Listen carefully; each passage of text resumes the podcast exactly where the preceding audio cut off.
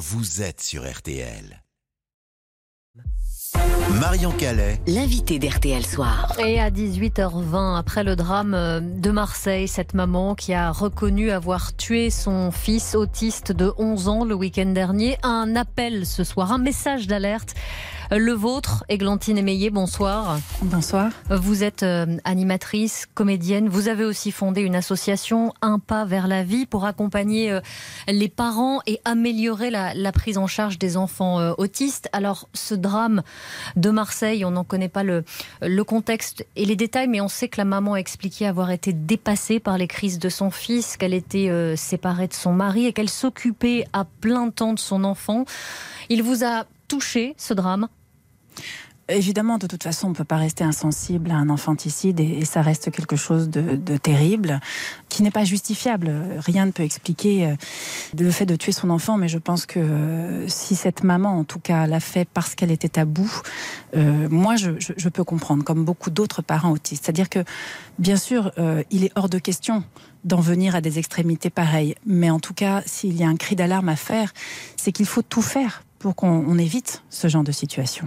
Et aujourd'hui, c'est pas ce qui se passe. Il y a encore de nombreux parents qui vivent des situations désespérantes avec leurs enfants. Et avec tout l'amour qu'on a pour nos enfants, de temps en temps, les nerfs craquent. Une situation désespérante, c'est quoi?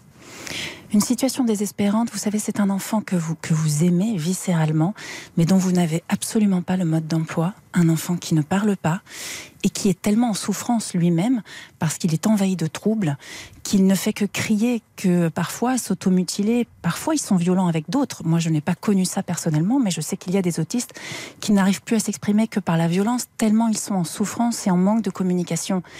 Et, et dans ces cas-là, vous avez une double peine en tant que parent. D'abord, vous ne savez pas comment faire et le quotidien est épuisant parce que c'est 24 heures sur 24. En général, ces personnes-là dorment très peu. Mais qu'en plus de ça, vous voyez votre enfant souffrir et il n'y a rien de pire quand vous êtes démuni face à la souffrance de votre propre enfant. C'est vraiment la double peine. 24 heures sur 24, dites-vous, on sait que cette maman-là euh, était euh, seule et qu'elle s'occupait à plein temps de son fils. Ça, ce sont des, scénarios qui se répètent aujourd'hui, des familles monoparentales qui s'occupent d'un enfant autiste malheureusement, c'est un cas extrêmement fréquent. D'abord parce que même en cas de famille qui reste soudée, en manque d'éducateurs et de prise en charge spécialisée, il faut qu'une personne reste à la maison s'occuper de son enfant et c'est le plus souvent les mères qui le font.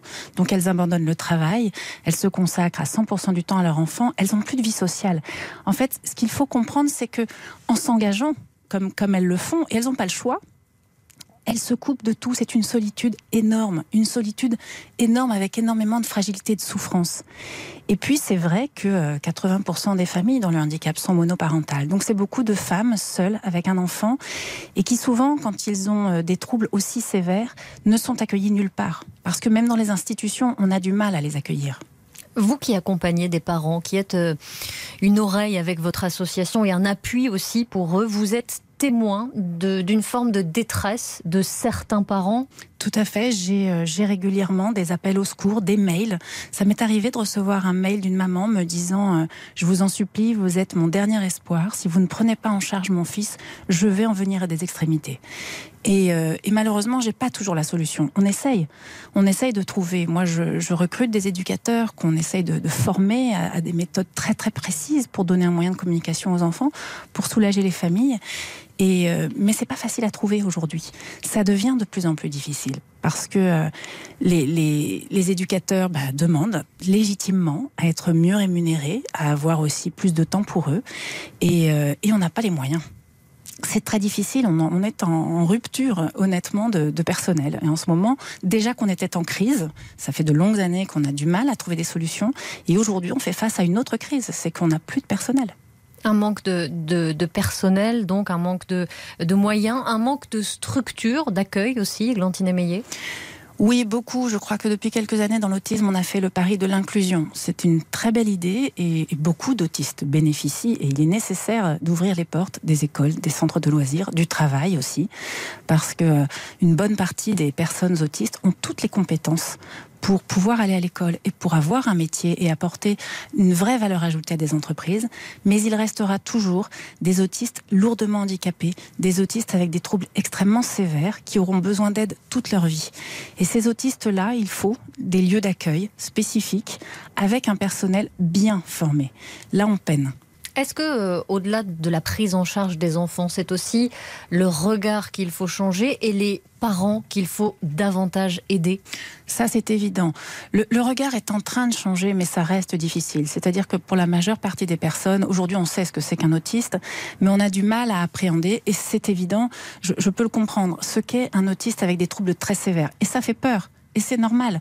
Je, je comprends que une mère seule avec un enfant, que pas un voisin ou un ami est en vie et, et, et, et ose prendre en charge l'enfant quelques heures pour soulager la mère. Parce que ce sont des enfants, voilà, on ne va pas savoir comment s'y prendre. Ça fait très très peur. Mais je pense qu'au moins, euh, on peut euh, soulager les parents en leur proposant de leur faire leurs courses, de préparer un dîner, d'emmener l'aîné à une promenade. Ce sont des choses qu'on peut faire.